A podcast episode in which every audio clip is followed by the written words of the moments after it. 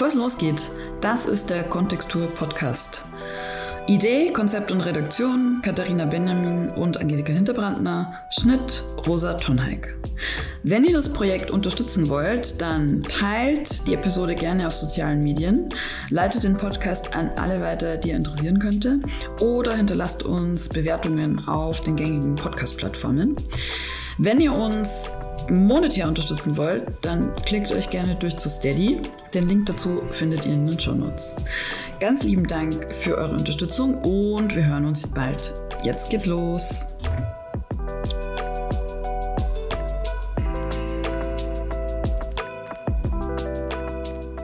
Wir sprechen heute das zweite Mal unter dem Überthema Arbeitsbedingungen und dieses Mal mit einem Gast, äh, weil wir so eine Art Fokusthema haben. Katharina, mit wem sprechen wir denn heute? Wir sprechen heute mit äh, Scheherazad Massini, die, die uns aus Zürich zugeschaltet äh, ist. Und ja, ich freue mich total, dass das geklappt hat. Wir sind ja schon länger ähm, digital im Austausch. Und wir machen es immer so, dass wir die Personen sich selbst vorstellen lassen, weil es mittlerweile bei allen ja so ist, dass es so viele verschiedene Dinge gibt, die sich jeder ähm, widmet. Ähm, Scheherazad, magst du kurz einmal sagen, wo du gerade bist, was du machst und ähm, wie es dir geht. Mir geht's ganz gut, danke schön. Ich hoffe, euch geht's auch gut. Ähm, ja, mein Name ist Sherazad Massini. Ich bin Architektin in Zürich ähm, und arbeite zwischen die drei Städten, die mich am meisten geprägt haben, von der Arbeitsweise, aber auch geografisch, Rabat, London und Zürich. Und ähm, das Thema ist mir wichtig, weil wie man das hört, ich bin keine Biodeutsch, ähm, und äh, mein Papa ist Marokkaner und meine Mama ist halb Deutsch, halb Syrerin. Und ähm, ich habe dieses Thema, ähm, also es ist ein Herzthema, weil, ähm, wie gesagt, wenn man einen bestimmten Background hat, ist man damit, beschäftigt man sich damit sowieso, ob man das will oder nicht. Genau. Und für uns ist das auch sehr wichtig, weil äh, tatsächlich, ich habe ja durch Kontextur schreiben ja sehr viele Leute Nachrichten und eine der meisten Fragen, die ich immer bekomme oder wenn sich die Leute immer an mich wenden, ist, kannst du uns bitte Büros nennen ähm, in Deutschland, die es akzeptieren, wenn man erstmal nur Englisch, englischsprachig ist und Deutsch lernen will, die nicht aktiv rassistisch sind, äh, die keine E-Mails verschicken mit äh, bitte keine Ara Araber bitte. Das ist ein Fall, den man, den wir hatten mit einem großen äh, deutschen Büro. Und ähm, man merkt einfach richtig, äh, auch aus dem privaten Umfeld, aus dem erweiterten Freundeskreis, man kennt einfach äh, Leute, die sind super ausgebildet, teilweise schon lange in Deutschland, teilweise aber auch erst kurz in Deutschland und die haben alle massiv ähm, Probleme von dem System Architekturbüro, wie wir es gerade haben in Deutschland, dort ihren Platz, ihren Raum äh, zu finden und auch ihr sicheres Auskommen.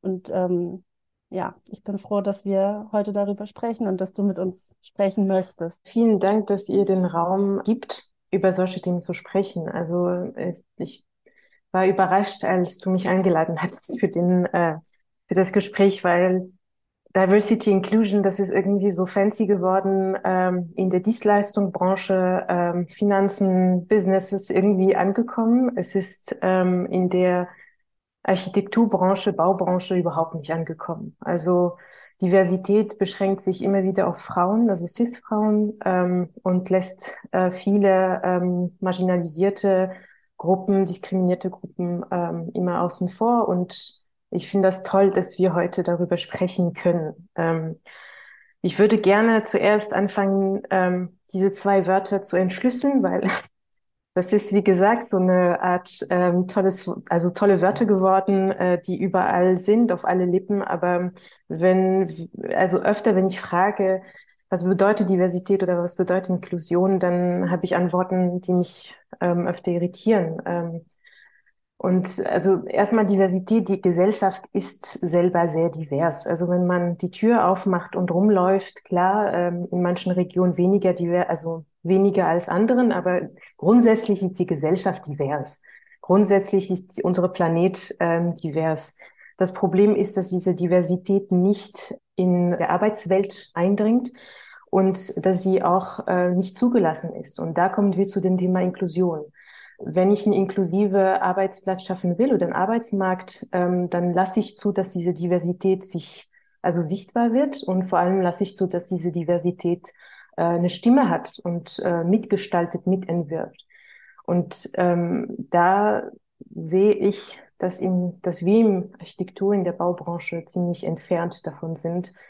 Und ich wünsche mir, dass diese Diskurs sich verbreitet. Und ich merke auch immer wieder, es gibt eine riesige Kluft zwischen Akademia, also im akademischen Kontext. Es gibt wahnsinnige viele Studien, Gruppen, egal wo. Also in jeder Uni mehr oder weniger gibt es so eine kleine Gruppe, die sich zusammentut und irgendwie über das Thema sprechen will. Die Schwierigkeiten gibt es, aber die Akademie ist schon, also die äh, Strukturen sind schon da, um das Thema na, vorwärts zu bringen, nach vorne zu bringen.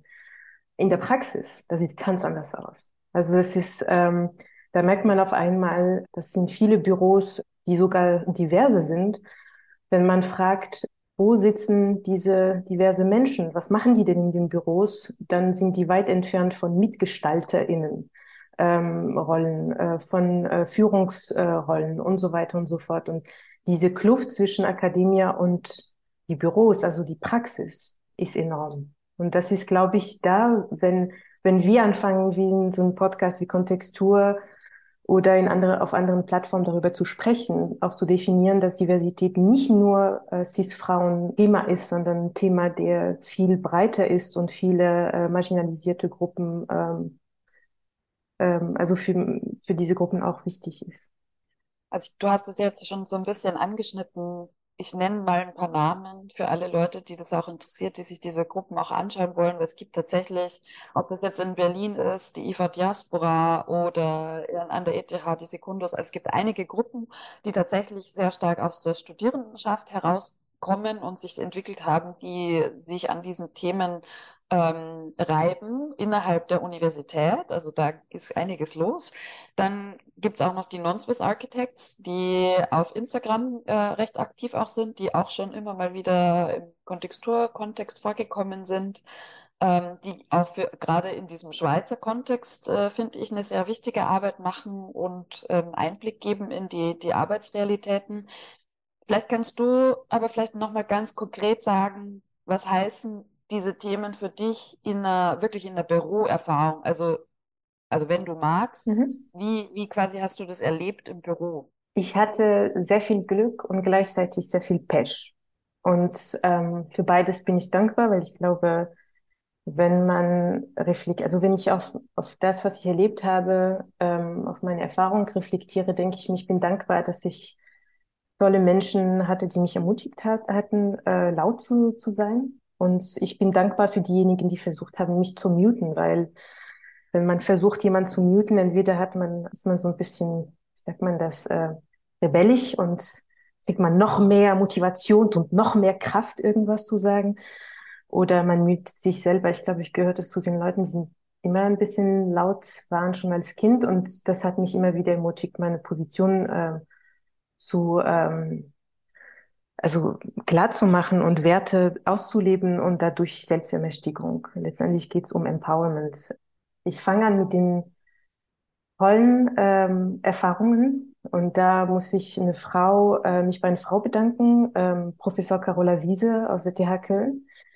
Ähm, ich, das war der erste ähm, Role Model in der Architektur, so meine Professorin und das, das sie einfach Entwerfen geleitet hat in der Uni und so weiter. Also das war für mich irgendwie ein Bachelor so diese tolle Frau. Und ähm, ich hatte dann Professor Nikolaus Bienefeld, äh, der mich auch wahnsinnig geprägt hat.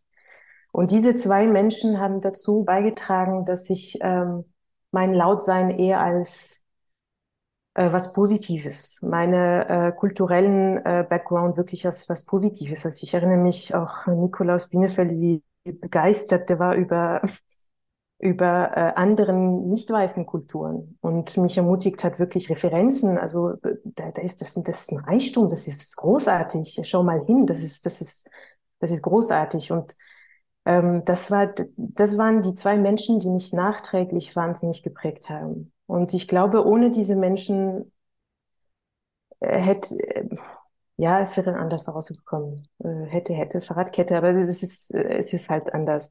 Äh, wird, wäre anders gewesen. Dann die nicht so positive Erfahrung oder leider diese sehr negative Erfahrung habe ich eher dann später im Berufsleben. Also in der Uni habe ich immer wieder bemerkt, es gibt Menschen, die irgendwie nicht so richtig klarkommen mit äh, Menschen, die halt anders sind oder einen anderen kulturellen Background haben, aber davon war ich nicht getroffen, weil ich glaube, ich war so ein eher sozialer Mensch. Ich, ich, ich, ich liebe Menschen und ich glaube, ich habe äh, schwierig, ich habe keine Schwierigkeit, irgendwie mich zu öffnen und ähm, mit Menschen, äh, also Menschen anzusprechen. Aber in dem Berufsleben als Berufseinsteigerin habe ich das eindeutig ähm, gesehen und bemerkt, dass ich dürfte, also wenn es um Entwurf ging, ähm, musste ich viel kämpfen, zu sagen, ich will entwerfen. Wenn es, als es um rein Ausführen, Execution, also wirklich einfach nur zeichnen, dann war ich willkommen. Also ab dem Moment, wo es darum ging, wirklich eine Stimme zu haben am Tisch und über, also mitzugestalten, dann habe ich bemerkt, ich störe und dann war es eindeutig, dass manche äh, Menschen versucht haben, mich wegzuschieben äh, von dem Entwurfsprozess. Ähm, aber auch da hatte ich Glück, zum Beispiel in London einen Projektleiter zu haben, der mich ermutigt hat, äh, lauter zu sein, wo der, glaube ich, zum Schluss auch selber das nicht mehr gemocht hat, aber irgendwie ich wurde ermutigt, irgendwie äh, also äh, Space zu nehmen und auch mitzugestalten und mitzuentwerfen. Und dann klar, Behörden, Baustellen, ähm, wo man selber merkt, irgendwie, äh, man erwartet dich nicht. Also man erwartet nicht auf einmal, dass ein Sherazad Hassin auf die Baustelle kommt, weil ähm, man erwartet nicht mal eine Frau und das noch ein, eine Frau mit arabischer klingender persischer Namen, dann ist das schon irgendwie äh, zu exotisch, sagen wir mal so. Ja, und bei Behörden auch, ähm, aber auch mit Kolleginnen, leider. Kannst du mir bitte mal einen kürzeren Namen geben? Dein Name ist mir zu kompliziert oder auf Protokollen gar nicht genannt werden, weil Projektleiter, äh, Leiterin gar nicht meinen Namen schreiben wollte, zu kompliziert, sowas. Also bis irgendwelche Schikanen. Ich wusste gar nicht, dass Araberinnen äh, gut gestalten können, gut entwerfen können. Also solche Sprüche ähm, hatte ich schon. Ähm, es tut weh. Äh, man geht auf, äh, man geht in, in the bathroom und lässt einfach mal paar Tränen raus. Aber ich habe Zeit gebraucht, um die Sachen auch zu nennen. Was, was ist das denn eigentlich? Und darf ich auch die nennen, auch öffentlich zu sagen, hey, das geht nicht. Das heißt Rassismus, das heißt Sexismus, und so weiter und so fort. Da muss ich sagen, ich hatte sehr wenig Verständnis auch mein, von meinen Kolleginnen, weil ähm, ich glaube, selber konnten die das nicht so nennen. Ich glaube, das ist eben das Problem, dass wir zu wenig Wissen uns eingeeignet haben und so viele internalisierte Sexismus, Rassismus, alle diese Ismen ähm, in uns tragen, dass wir so ein rassistisches Denken sexistisches Denken, ableistisches Denken etc. entwickelt haben, dass wir nicht mal selber äh, erkennen. Und das ist das, das ist dann, wo es gefährlich wird. Ich finde, das merkt man vor allem auch im akademischen Kontext, jetzt als Studierender oder wenn man mit Studierenden zu tun hat oder auch selber Studierender war. Ich war ja auch in Weimar, du, du ja auch. Äh, bei Gruppenbildungsprozessen. Mhm. Ich finde, das ist ein ganz ähm, sehr gutes Beispiel. Entscheidender Moment. Ähm, also ich habe das Gefühl, in der Bauhaus-Universität hat sich schon auch äh, viel verändert, aber als ich äh, damals angefangen habe, war das ja vor allem mit den asiatischen ähm, Studenten innen ganz stark, dass die sozusagen wie ihre eigenen Gruppen innerhalb des ähm, Jahrgangs immer gebildet haben und dass die auch äh, äh, dass sich das selten durchmischt hat und äh, die fast so, und da kann ich mich schon auch an viele despektierliche Bemerkungen auch vom ähm, BetreuerInnen erinnern. Ja, kann man, ich weiß nicht, ähm, weiß nicht, wie es jetzt aussieht, aber das ist mir damals schon immer aufgefallen. Ähm, und diese, und das fällt mir jetzt auch in der, selber in der Lehre wieder auf, dass diese Gruppenbildungsprozesse, wenn die ungesteuert sind, dann führen die relativ oft dazu, dass sich Leute an ihren, also zusammen, also äh, die sich ähnlich äh, äh, sind oder das so empfinden, äh, zusammentun. Ja. Es ist super, dass du das, ähm, dass du das Thema aufmachst, weil ich glaube, das ist, also ich wurde öfter gefragt, ja, Integration in der, in, im Bildungssystem, in der Uni und so weiter, aber viele brauchen nur, äh, bleiben nur miteinander. Also kein Mensch bleibt, bleibt allein oder in seine kleine Gruppe einfach so. Es ist ein safer Space und äh, fair enough. Ich meine, wenn du wenn du in deine, äh, in deine Umwelt dich unwohl fühlst, dann das ist das Natürlichste ist, Menschen zu suchen, die ähnliche Erfahrungen, ähnliche kulturellen Background, ähnliche Interesse haben. Also das machen wir, das machen wir auch jenseits von Diversity. Das, ähm, wenn ich als Architektin äh, mich interessiere für bestimmte Themen, dann suche ich mir Gleichgesinnte mehr oder weniger. Und das ist genau das Gleiche in Unis.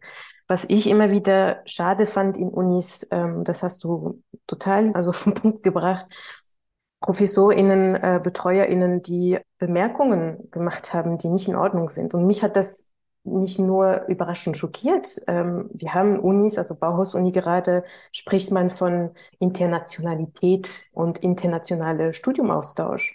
Aber dann, wenn Studierenden keine B2 oder keine C1 oder weiß ich nicht was haben in Deutsch und eher Englisch sprechen wollen, dann kriegen die solche Anmerkungen. Also irgendwas stimmt nicht. Und da sehe ich auch das Problem bei äh, BetreuerInnen, dass die auch nicht geschult werden, dass die selber keine ähm, Bewusstsein haben, was sind das für Studierende, die aus dem Ausland zum Beispiel kommen? Aus welcher Region und solche Sachen und solche Sachen. Und ja, das, diese ganze Thema Gruppenbildung hat mit Gruppendynamik zu tun und ist sehr, hat sehr, sehr stark mit Gesellschaftsdynamiken äh, zu tun. Also wie betrachten wir bestimmte Gruppierungen in der Gesellschaft?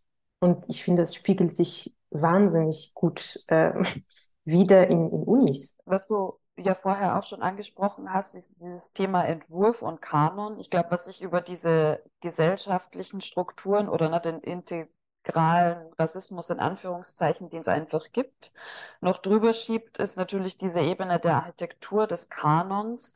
Was ist denn eigentlich, was wird bewertet als gute Architektur? Na, wer kann überhaupt, welche Referenzen werden überhaupt wahrgenommen? Vielleicht magst du dazu noch mal was sagen, weil das finde ich persönlich auch ein sehr, sehr spannendes Thema, was bei uns am, am Lehrstuhl an der ETH in Zürich bei Marian Kamara Isufu natürlich auch ein Thema ist. Welche Architektur darf überhaupt stattfinden? Was wird gesehen als Kanon, was wird überhaupt äh, als wertvoll genug betrachtet, damit man es überhaupt heranziehen kann. Großartig, dass du das, ähm, dass du das ansprichst. Ähm, also der Kanon ist ein ganz klare eurozentrische Kanon. Darüber müssen wir gar nicht äh, reden. Äh, ich bin immer wieder überrascht. Wir sind 2023 und dann bekomme ich mit von Geschwister, von Kolleginnen, die Architektur studieren und also bekomme ich mit, was die für Referenzen direkt von ProfessorInnen bekommen wenn es um Lehmbau geht, ohne Ende Referenzen aus Afrika, aus Asien, aus Südamerika. Wenn es um andere Materialien, das verschwindet. Wenn es um Typologien geht, verschwindet das auch. Es gibt irgendwie eine sehr, sehr eurozentrische Blick auf ähm, das Wohnen zum Beispiel, obwohl Wohnungsbautypologien ziemlich verbreitet sind auf die Welt und sehr diverse sind und auch übernommen worden sind von westlichen ArchitektInnen. Und da merkt man auf einmal diese, ähm, so eine Art, also wenn ich mir das sagen, also wenn ich das sagen darf, wirklich so eine Überlegenheit. Es gibt so eine Art Überlegenheit, wenn es um, um europäische Standard geht oder um, um, europäische Werte. Und ähm, Credits werden gegeben nur, wenn wenn es eine Art Modernität ähm, nicht entspricht. Aber wenn es als moderne gilt, werden die Credit nicht gegeben, dass es ähm, eine bestimmte äh, Inspiration aus, weiß ich nicht, ähm, Höf, ähm, Hofhäuser aus äh, Asien oder aus äh, arabischen Raum oder aus Südamerika, mit, den, äh, mit der Ausnahme von Japan. Ich glaube, da ist Japan eine ein große Ausnahme. Aber dieser referenzielle Umgang mit Architektur ist sehr problematisch und dadurch merkt man auch, wenn man sieht, ähm, wie, äh, und da gehöre ich doch auch dazu. Also als Studierende habe ich auch Sachen äh, übernommen, ohne mich zu fragen, na ja, ähm, passt das gerade? Oder was ist meine Position als äh, Studierende? Was ist meine Position äh, gegenüber auch meine kulturelle Hintergrund? Und ich glaube, das ist der Punkt, der in, in, im Curriculum allgemein überall, also umgedacht werden muss. Weil, also das ist auch, ich empfinde das gerade mit unserer, also klimaökologische Themen und so weiter, es ist, es ist nicht nur wichtig, es ist notwendig. Also wir müssen irgendwie eine Bauwende ohne diese Thema von Referenzen, was sind die Referenzen? Und nicht nur baustoffmäßig, sondern soziale äh, ähm, Gefüge bis hin zu Geschichte und so weiter und so fort. Das muss unbedingt angesprochen werden und ähm, umgedacht werden, definitiv. Hast du zwei oder drei Projekte, die du jetzt schon mal allen hinwerfen willst, die sie auf jeden Fall anschauen müssen, die du ganz toll findest? Oh, das wird aber schwierig. Ähm, oder auch kann, können auch Büros oder, oder Architekturschaffende sein. Müssen nicht unbedingt Projekte sein, kann auch was anderes sein. Oder ein Buch, eine Buchempfehlung. Also ich würde eine Sache, was ich äh, sehr gerne mache, ich jede Woche äh, mache ich mein Instagram auf und ströbe durch äh, diese Kanzelbüros, die man gar nicht kennt. Ähm, und ich bin einfach neugierig. Ich finde gerade, was abgeht in Südostasien, äh, in Marokko, finde ich großartig. Also junge Büros, die sich auch wieder interessieren äh, für ihre eigene, eigene Heritage. Also von Aziza Shauni äh, Project ähm, bis zu Selima Naji. Selima Naji ist eine eher ähm, etablierte äh, marokkanische Stimme ähm, mittlerweile. Aber es gibt wahnsinnig viele großartige Projekte, ähm, ich meine, du bist äh, selber Assistentin bei äh, Mariam Kamari Isufu. Also es gibt, es gibt tolle Beispiele, die zeigen, es ist möglich, einen modernen Diskurs ähm, innerhalb von anderen nicht-europäischen Kontext äh, zu betreiben und anzugucken. Also sie sind so, es gibt unendliche Beispiele. Südamerika, also ich glaube, da sind wir zu sehr interessiert an, was äh, passiert im deutschsprachigen Raum zum Beispiel, dass wir einfach vergessen, was es draußen gibt.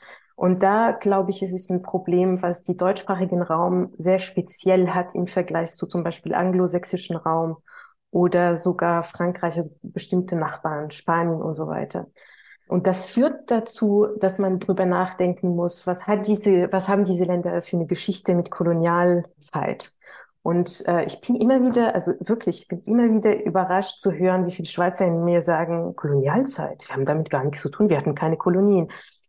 Die Schweiz hat die Kolonialmächte unterstützt äh, und finanziert. Deutschland hatte eine Kolonie. Also Deutschland war interessiert ähm, an Kolonialmacht. Also klar, in dem, in dem Maßstab von Frankreich und Großbritannien hat sie das nicht betrieben, weil sie nicht konnte. Die war dabei zu spät. Aber die Interesse waren da und sie hatte Kolonien. Und ich glaube, den Umgang, also es gibt keine richtige Vergangenheitsarbeit, äh, äh, Kultur und keine Erinnerungskultur in, im deutschsprachigen Raum. Und das führt dazu, dass in Bildung einfach wahnsinnige viele Lücken entstehen und dadurch Referenzen außerhalb von diesem räumlichen Kontext gar nicht gibt und geben wird. Und wenn die gibt, dann kommt das von People of Color, Studierende, Assistierende ProfessorInnen und so weiter. Und das finde ich halt schade, weil, weiß es nicht, also von Miss van der Rohe bis äh, die ganze, äh, diese ganze Star-ArchitektInnen, wenn man sieht, was die für äh, Inspiration haben, da kommen, da, da taucht immer wieder Middle East, äh, Afrika, Asia, äh, South America, aber warum kriegen die keine Credits? Warum ist das nicht Teil von von das Curriculum. Also warum können wir nicht lernen, ähm, diese Reichtum wirklich zu anzuschauen und zu diskutieren und dadurch irgendwie, ähm, also da, daran, daran weiterzuarbeiten. Ja, ich wollte nur noch mal kurz fragen, das äh, hat vielleicht, also das sind ja auch so diese Insta-Diskurse, die in den letzten Wochen stark waren. Zum einen mal über das White Feminism, der so einer gewissen Zahl an äh, deutschen Feministinnen äh, vorgeworfen wird, dass sie sich sozusagen da ihre eigenen Macht- oder Herrschaftsräume für sich schaffen. Also daran gibt es Kritik. Es gibt aber auch immer wieder Kritik an diesem Konzept von Diversity.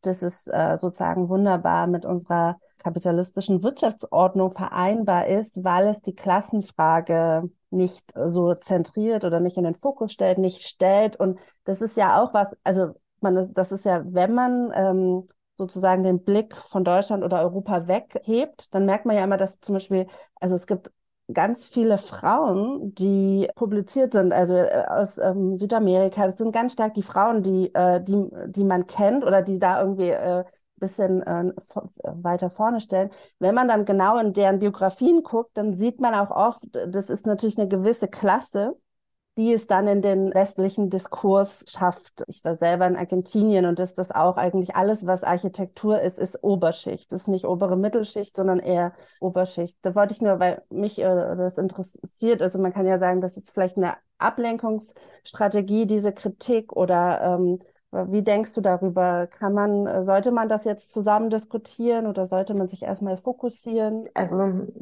es ist meine sehr persönliche ähm, Haltung. Ich glaube, diese Fokussieren und dann kommen wir zu dem anderen Thema, habe ich so oft gehört. Einmal war ich in so einem Symposium und mh, hm, ich habe gesagt, so intensiv, also wir können nicht Diversität denken, ohne Intersektionalität zu denken. Und die Dame meinte, ja, aber wir müssen erst, uns erstmal kümmern um die weiße Frauen und dann, wenn wir das geklärt haben, dann, dann kommen die nächsten. Und das, das war so der Moment für mich, wo ich bemerkt habe, ups, ähm, da reden wir aneinander vorbei, weil das ist, ähm, da kommen wir wieder zu diesem Inklusion-Thema. Äh, also wenn Marginalisierten ein Problem haben auf dem Arbeitsmarkt, am Arbeitsplatz und so weiter, das, das ist ein Problem, es ist ein gesellschaftliches Problem wenn ich diskriminiert bin, es, es, also wenn wir von Diskriminierung sprechen, dann dürfen wir nicht anfangen, ähm, erstmal sich um eine Gruppe zu kümmern und sagen, wenn das geklärt ist, kommen wir an den nächsten, weil wir werden nie soziale Gerechtigkeit äh,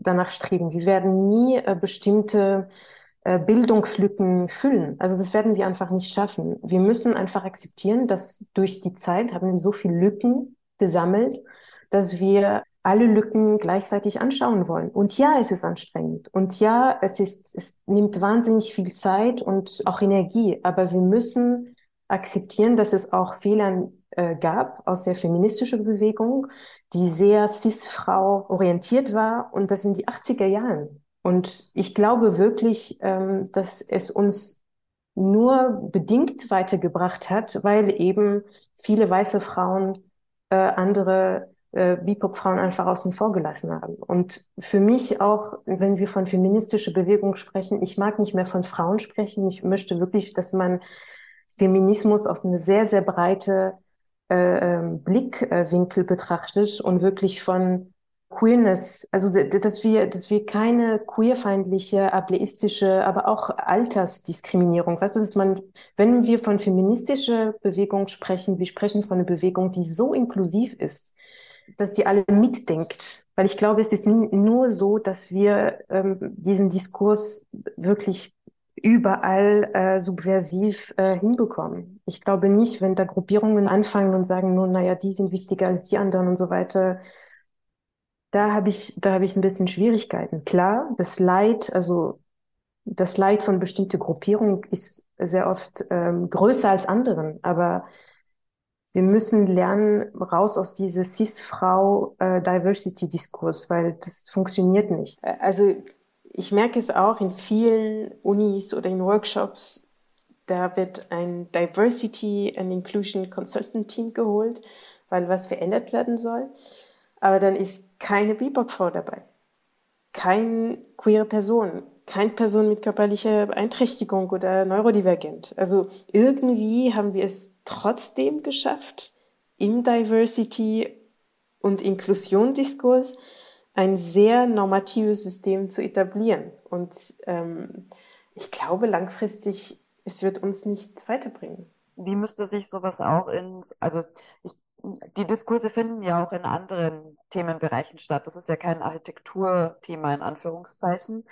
Ähm, ich finde es aus der Perspektive, die Katharina eben vorher angeschnitten hat, ne, dass Architektur oft so ein Thema ist für eine Upper Class, weil nur die sich das leisten kann, sich mit diesem Thema zu beschäftigen, in Anführungszeichen. Ist aber schon interessant, was es denn auch für den gebauten Raum heißen kann oder muss, weil es ist ja quasi nicht nur ein bürointernes Thema, sondern auch ein Thema, das sich im besten Falle übersetzt in die Räume, die wir schaffen.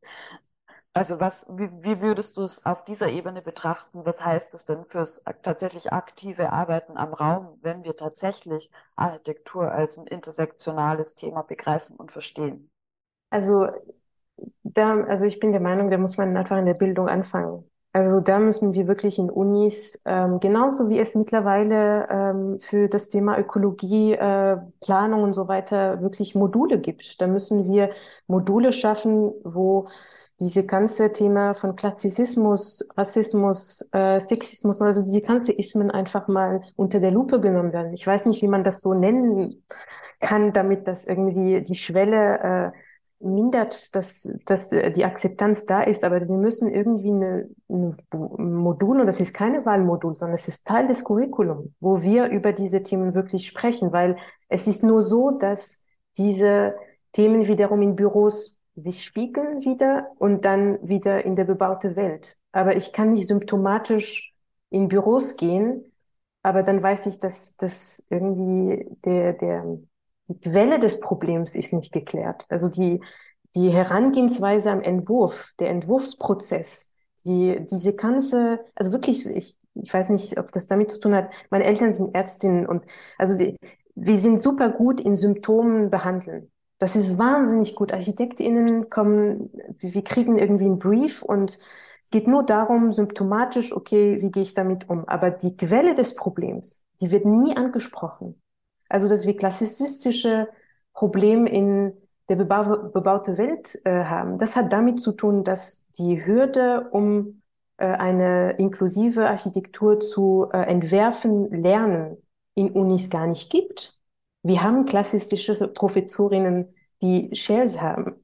Und Aber das ist. Also die, das Thema, auf das ich so ein bisschen hinaus wollte, ist gar nicht so die Lehre, weil da ist es, glaube ich, klar, sondern tatsächlich das Arbeiten. Weil die, also das ist ja im Endeffekt, das ist so ein bisschen ein Kapitalismusproblem, äh, um den Elefanten im Raum zu benennen, in Anführungszeichen, weil natürlich dieses System, in dem wir eingebettet sind, gewisse Dinge auch vorgibt oder Zwänge hat, in die Büros gezwungen werden. Also das, was ich vorher auch meinte, ne, man baut halt dann für dieses eine Prozent. Und inwiefern, also wo siehst du quasi den Spielraum tatsächlich im Raum, quasi eine ja, Gleichheit in Anführungszeichen herzustellen, wenn, wenn die Produktionsbedingungen quasi schon die problematischen sind. Also wie kann Architektur intersektional sein? Und das vielleicht kann, diese Frage kann man ja wahrscheinlich auch gar nicht beantworten, so in einem allgemeinen Satz, in Anführungszeichen. Aber was heißt das quasi für dich auch praktisch, wenn du entwirfst? Also wie ist quasi deine Herangehensweise und Methode? Weil ich würde sagen, du bist ja jemand, der quasi schon aus sich heraus, weil du eben diese Themen für dich hast, anders entwirft. Also weiß ich nicht, vielleicht kannst du da einen Einblick geben, vielleicht auch nicht, aber wie gehst du quasi mit diesem Spannungsraum und mit diesen Friktionen um, die quasi Produktionsbedingungen vorgeben? Also zurück zu dem Thema Büros. Ähm, also ich glaube, das Problem in Büros, das ist erstmal, ähm, dass es nicht den Mut gibt, ähm, diese Rahmenbedingungen zu hinterfragen. Also ich glaube, es gibt wahnsinnig viel, wir kennen das von diesem ganzen Nachhaltigkeitsthema. Ähm, Viele sind interessiert, weil es äh, kommerzialisiert, monetarisiert worden ist. Also das ist bei ähm, intersektionelles Entwerfen anders, weil damit macht man nicht richtig äh, direkt Geld. Also das Profit, es ist keine profitorientiertes Thema, sondern es ist eher eine soziale, ethische äh, Thema. Ähm, in Büros, es gibt die Möglichkeit, sich zu fragen, HR-mäßig, ähm, wen ähm, wen stelle ich ein? Bin ich wirklich interessiert? Ist das mein Willen als Manager, Managerin ähm, des Büros, als GründerInnen wirklich Menschen einzustellen, die eben anderen kulturellen Background haben? Ich bin immer überrascht, dass im deutschsprachigen Raum, das ist ein riesiges Thema, wenn man aber anderen ähm, äh, Nachbarländern anschaut, das ist irgendwie schon da. Also ich verstehe immer noch nicht, dass es in Deutschland, in der Schweiz immer noch schwierig ist, äh, sich dafür einzusetzen, ähm, Menschen einzustellen, die eben nicht Bio-Deutsch, Bio-Schweizerinnen sind. Also sowas zum Beispiel. Also Einstellung. Entschuldigung, da, da müssen wir auch noch mal ähm, unterscheiden. Es gibt natürlich die Leute, die haben schon in Deutschland studiert äh, haben einen deutschen, äh, sind vielleicht zur Schule gegangen, mhm. haben einen deutschen äh, Architekturabschluss. Dann gibt es natürlich aber auch in den letzten Jahren immer mehr Leute, die nach Deutschland ziehen, äh, die einen fertigen, ähm, äh, fertigen Abschluss haben, schon Berufserfahrung in ähm, einem anderen Kontext. Und ich habe das Gefühl, dass vor allem die, da gibt es überhaupt keinen Modus operandi, den es, also von meiner Außensicht zum Beispiel in der Medizin viel eher gibt. Also es ist, äh, es ist äh, viel eher möglich, ähm, ähm, als Arzt oder Ärztin dann in Deutschland äh, zu arbeiten, als Architektin. Also da sind wir bei der Frage von Anerkennung äh, von äh, Berufsabschlüssen, ähm, aber auch, wie finde ich überhaupt dann den Weg in die deutsche Planungspraxis? Weil ich meine, die Leute, die ziehen hier hin und die möchten ja, also die müssen ja das sozusagen in das System. Und dafür gibt es nicht mal eine erste Idee, glaube ich, äh, wie das gehen könnte. Und ähm, ich finde auch dem, was uns jetzt vielleicht bevorsteht mit Fachkräftemangel, brauchen wir auf jeden Fall ein, ähm, ja, ein System, wie diese Leute ähm, in die deutsche Architektur-Arbeitswelt herangeführt äh, werden können. Nicht nur mit Sprachkursen, sondern vielleicht auch so ein ein Jahr äh, Planungswissen kompakt auf Englisch. Ähm, das denke ich immer wieder, das müsste eigentlich bei den Jobcentern angeboten werden. Also das ist nochmal eine ganz andere Frage, aber ich glaube, das gehört ganz wichtig, das gehört äh, dazu, dass es äh, dafür ähm, eine Idee gibt. Und die sehe ich gerade auch nicht. Und das würde ich mir halt auch von den Kammern wieder wünschen. Also wir wünschen uns andauernd was von den Kammern, aber ich finde, die müssen diese, äh, müssen dafür eigentlich einen Plan, äh, einen Plan machen. Architektinnengewerkschaft. also äh, es gibt anderen ähm, Bereichen haben Gewerkschaften und in diese Gewerkschaften werden bestimmte Themen angesprochen und mittlerweile in anderen Gewerkschaften, andere Berufsfelder das Thema ähm, ausländische ähm, Abschlüsse zum Beispiel wird äh, besprochen und so weiter und so fort. Ich weiß nicht, wie es äh, gehen sollte. Ähm, ich glaube wirklich, Architektur hat ein Mentalitätsproblem, äh, also aka Ego. Also wir sind da irgendwie, wir wollen nicht akzeptieren, dass gesellschaftliche ähm, Themen uns genauso ähm, treffen, uns genau, also wir müssen anfangen, uns mit diesem Thema zu beschäftigen. Und es geht nicht nur um, wie wir zusammenarbeiten wollen, sondern auch, also gesetzlich, rechtlich eine Tool, so ein Gewehr, also ein Regelwerk zu schaffen, wo wir diese Themen auch in unsere Praxis mit einbeziehen. Und das hat auch mit dieser Architekturbüroführung zu tun. Ähm, klar, jeder ähm, Gründer, Gründerin führt sein ihr Büro äh, anders, aber nicht alle haben Interesse, ethische und soziale Themen äh, wirklich, also sich damit auseinanderzusetzen.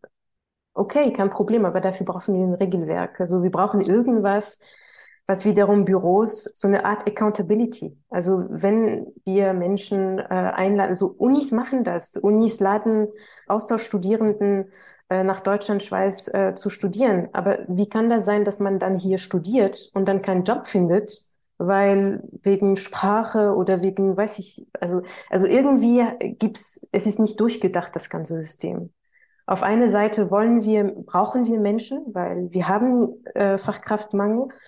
Aber auf der anderen Seite bitte ausbeuten, weil ähm, die haben eine, eine äh, Uni-Abschluss, der ist, der wird als eher minderwertig als einen deutschen Abschluss und so weiter. Und das müssen wir alles irgendwie äh, regeln. Und ich glaube, das ist eben das Problem. Wir wollen Sachen und wir, wir haben aber keine, äh, wir haben keine Rules entwickelt, um das zu um das irgendwie unter, also zu, zu kontrollieren. Und es geht nicht um Kontrolle im Sinn, im Sinn von überwachen. Es geht wirklich um diese Menschen zu schützen, weil zum Schluss geht es einfach um Leben. Also ähm, ein Mensch kommt nicht einfach äh, nach Deutschland, ähm, weil hier ist das Paradies, sondern man, es gibt immer Gründe und da müssen wir irgendwie ein bisschen mehr bohren und diese ganzen Themen einfach ein bisschen mehr äh, verstehen.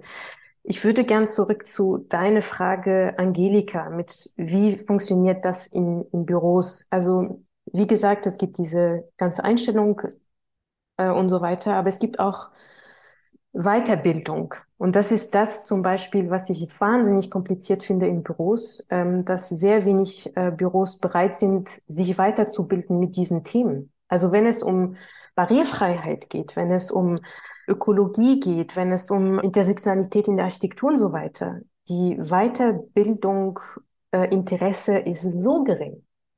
Also ich bin immer wieder überrascht, wenn es um Barrierefreiheit, wie alle auf einmal total genervt sind, da müssen wir jetzt Barrierefreiheit, bla bla bla. Oder also das sind so Sachen, die müssen wir so internalisieren, dass es selbstverständlich ist, dass in Unis in ähm, sowas gelehrt wird, aber auch, dass es Weiterbildungen gibt, die auch Teil ähm, des Berufs ist.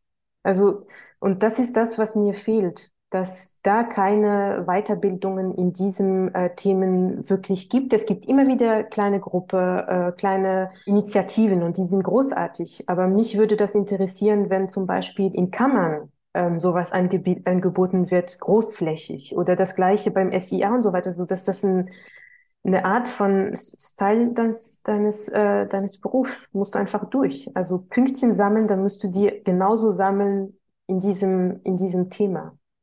Aber das, ich bin, ja, das hast du vorher auch schon gesagt, ne? Es ist halt einfach mh, hm, gleichzeitig auch irgendwann ein gesamtgesellschaftliches Thema. Und das ist ja schon, man sieht ja schon, es ist auch wenn diese Themen präsenter sind und wir sind ja auch in einer Art von Bubble, die, also ne, wir sind alle akademisch gebildet, wir sind alle wahrscheinlich aus einer ziemlich ähnlichen, ja, aus, haben, haben einen relativ ähnlichen Hintergrund jetzt in unserer Karriere. Das heißt, wir sind ja auch schon in uns geschlossen im Diskursraum eine gewisse Gruppe, die gewisse Themen wahrnimmt. Und wenn man das aber vergleicht, auch mit einer großen Masse an ja, an dem Durchschnitt, was da der Wissensstand ist, ist der ja schon ganz anders. Also ich glaube, da ist tatsächlich sehr viel, ja, also es bräuchte so eine Art Kulturwandel auf einer gesamtgesellschaftlichen Ebene, um diesen Themen überhaupt den, ja, die Präsenz zu geben, dass es dann wiederum rückspielt und dann auch so präsent wird in der Architektur. Also das ist so ein bisschen Henne-Ei-Problem, ne? Also wo fängt der Wandel eigentlich an? Also klar, er muss parallel überall stattfinden, ähm, aber ich glaube, nur wenn wir dieses also wenn tatsächlich sich kulturell im Denken etwas ändert, dass wir eben diese Themen mitdenken für alle, ne, im Sinne von intersektional, ähm, dann wird sich das auch übertragen in die Architektur, weil dann der Druck groß genug ist von den Bauherren, von, also man merkt das ja auch im Nachhaltigkeitsdiskurs, nur wenn das Kapital, das investiert in die Gebäude, einfordert, dass gewisse ESG-Kriterien abgebildet werden im gebauten Raum, erst dann tröpfelt es durch. Deswegen habe ich vorher auch nach den Produktionsbedingungen gefragt und äh, ne, quasi die, von, der, von der anderen Seite angefangen nachzufragen und auf die, auf die räumliche Konfiguration abgezielt, ähm, weil ich glaube, dass es halt also von allen Richtungen kommen muss. Oder zumindest, das ist immer die Logik, die man auch so hört und die einem so beschrieben wird, wenn man mit den Leuten spricht. Ja, wann passiert der Wandel? Ja, immer die Bauherren ziehen nicht mit. Das ist, Material ist immer noch kein Thema. Nachhaltigkeit ist immer noch kein Thema. Solange die Bauherren, Bauherrinnen äh, das nicht einfordern, passiert nichts, in Anführungszeichen. Und dann heißt das, wenn ich in diesem konformen Produktionsrahmen bin, wenn das nur so geht, dann muss man quasi von hinten anfangen und oder direkt andere Produktionswege, also Raumproduktionswege finden. Und da war ich interessiert auch, was du vielleicht mit deinem eigenen, mit deiner eigenen Praxis äh, machst oder machen willst. Also wie hast du dir da schon mal Gedanken drüber gemacht, wie könnte man denn die Raumproduktion vielleicht auch aus solchen Mustern lösen um eben vielleicht intersektional äh, gedachte Architektur zu produzieren. Das ist auch der Grund, warum ich mich selbstständig gemacht habe, weil ähm, ich bemerkt habe, wenn man in eine Struktur reinkommt, ähm, wo der Willen oder der Interesse einfach nicht da ist, äh, dann findet man Ausrede ohne Ende zu sagen, warum tut man das so und nicht anders. Wenn man sagt, dann probiere ich es mal, dann hat man die Möglichkeit zu experimentieren und da ist man zwar allein im Boot erstmal oder mit ein äh, paar äh, Menschen, die ähnliche Interesse haben, aber man kann den Status quo ähm, hinterfragen, indem dass man einfach Projekte macht, die eben das was anderes zeigen. Also ich, ich weiß es nicht. Neulich habe ich mit Lehmbauingenieur gesprochen und ich habe gesagt so, hey, das interessiert mich wahnsinnig und tralala und so und der meinte so, na ja, pf, äh, hast gut gemacht, mach selber. Also warte nicht, dass warte nie, dass jemand ähm, auf dich zukommt und sagt, so, hey, du machst so tolle Sachen, äh, komm, lass uns mal irgendwie hier ein Unternehmen gründen oder so. Wenn du ähm, was ausprobieren willst, probier selber. Und ich glaube, das ist eben das, äh, das Ding, Gleichgesinnte zu finden und selber Sachen machen. Also also das ist, das ist meine Art und Weise. Wenn, wenn ich mich mit intersektioneller ähm, Raumproduktion auseinandersetzen will, dann muss ich auch selber das machen können. Ich darf nicht warten, dass ein Büro äh, mir sagt, aber toll, dass wir Shirazade haben. Wir geben ihr jetzt ein Projekt und die soll mal bitte überlegen, wie kann man anders wohnen oder wie kann man anders arbeiten. Meine Erfahrung hat mir das Gegenteil gezeigt. Dass wenn ich Sachen machen möchte, dann muss ich die selber machen. Und die Methode, also die Methodologie ähm, im Büro ist es auch Recherche. Also ohne Forschen, es ist unmöglich, äh, Sachen zu verstehen, zu verinnerlichen und dann zu entwickeln. Also ich glaube nicht, dass ein Bildchen als Referenz reicht, um Architektur zu machen. Das, ich glaube nicht dran. Also ich kenne das aus Büros, man holt sich so ein schönes Bild von Fassade, Plan, Schnitt klebt man das an der Wand, sagt, ach, wie schön, wir machen was ähnliches. Also das ist, das ist für mich keine Architektur. Architektur hat mit Forschung zu tun und ja, es, es hat mit Denken zu tun. Und ja, es dauert ein bisschen lang, aber meine Güte, dann dauert es halt lang.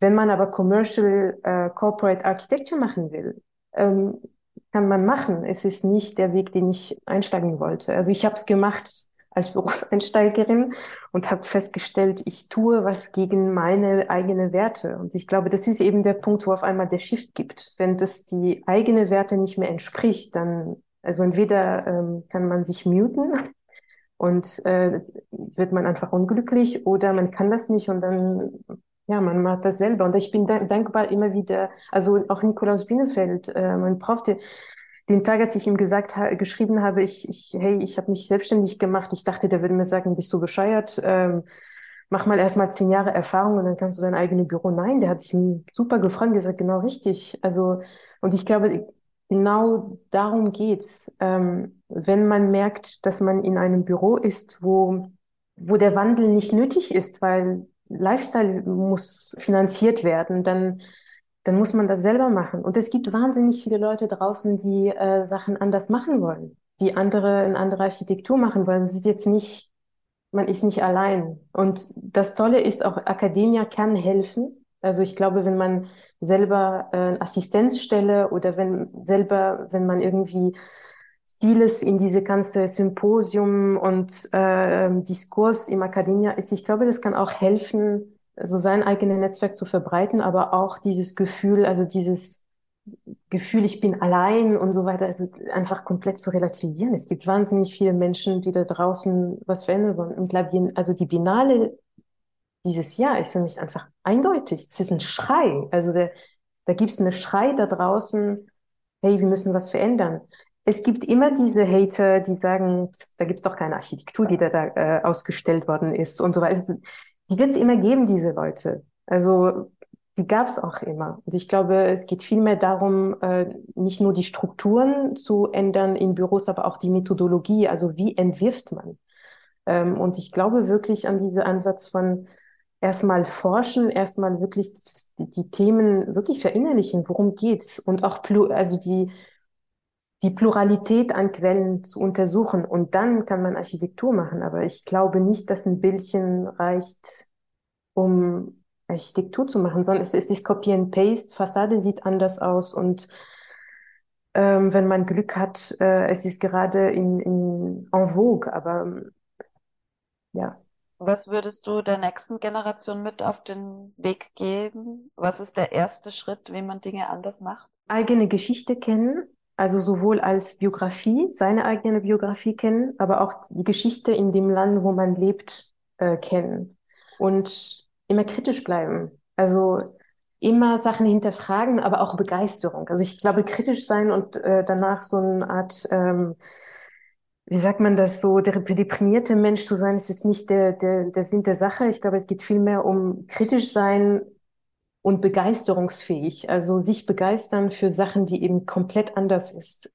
Weirdos ähm, sind, äh, sind die spannendste und das hat damit zu tun, dass sie auch irgendwie Sachen probieren, machen, die eben erstmal keiner drüber nachgedacht hat. Und ich glaube, es geht eher darum, also Begeisterung, Fähigkeit und auch diese kindisch. Also ich finde das toll, weil seitdem ähm, ich selbstständig bin, ich blicke auf die Sachen wie so ein Kind. Also ich hinterfrage äh, bestimmte Sachen und mache Sachen und ich denke mir, das kannst du doch nicht machen. Und dann denke ich mir, nee, das ist doch, das kann man doch so machen. Also der Blick, die Perspektive ändern und vor allem sich nicht von dieser, das haben wir immer so gemacht, runterziehen lassen. Also ich glaube, das ist da, wo ich öfter mich gebremst habe, weil jemand mir gesagt hat, aber das macht man so.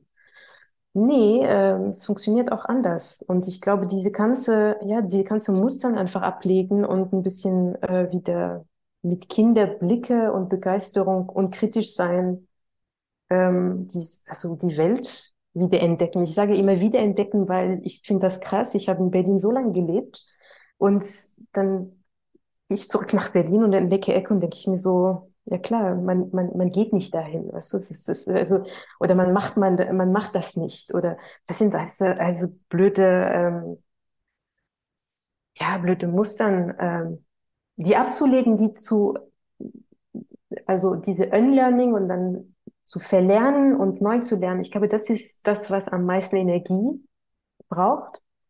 Aber meine Güte, das, das lohnt sich wahnsinnig. Also, und es macht glücklich. Also, ja. Also ich finde, das ist schon ein gutes Schlusswort. Außer Katharina, wenn du noch eine Frage hast, dann gerne noch eine Frage, sonst würde ich das so stehen lassen. Nee, super. Ja, ganz herzlichen Dank für deine Zeit und Danke ähm, euch. Äh, für die Auskunft und ähm, ja, alles äh, Gute für die Selbstständigkeit. Dankeschön. Sind, äh, wir werden das verfolgen. Und ähm, ja, bis bald. Ich das ist ja immer irgendwann, wir haben, äh, treffen wir äh, unsere Podcast-Gästinnen dann auch immer, oder ich hoffe, wenn wir sehen uns vielleicht in Zürich, Berlin oder wo auch sonst. Ja, aber irgendwann mal gibt es äh, vielleicht von eurer Seite so eine Kontexturfestival. ja, das, das, das machen wir. Aber wir müssen noch ein bisschen aus. in 2025 vielleicht. Ja, aber als Abschluss, wo findet man dich, wenn man gerne mehr über dich rausfinden will? Das ist vielleicht noch wichtig für alle, die Lust haben zu schauen. Das schreiben wir auch in die Show Notes dann, natürlich. Gerne. Also das Büro heißt Studio Institute und ähm, ich hoffe, dass ich ab nächstes Jahr auch mein PhD starten kann. Ich bin gerade in der Bewerbungsphase und es geht um ähm, Intersectional Creating äh, und Raumproduktion, also wenn ihr Interesse habt, ähm, könnt ihr mich auch gerne anschreiben. Ähm, sonst vielleicht gibt es was am Start in Portugal und den Rabatt. Dann ja, ja gerne. Also Studio Institute.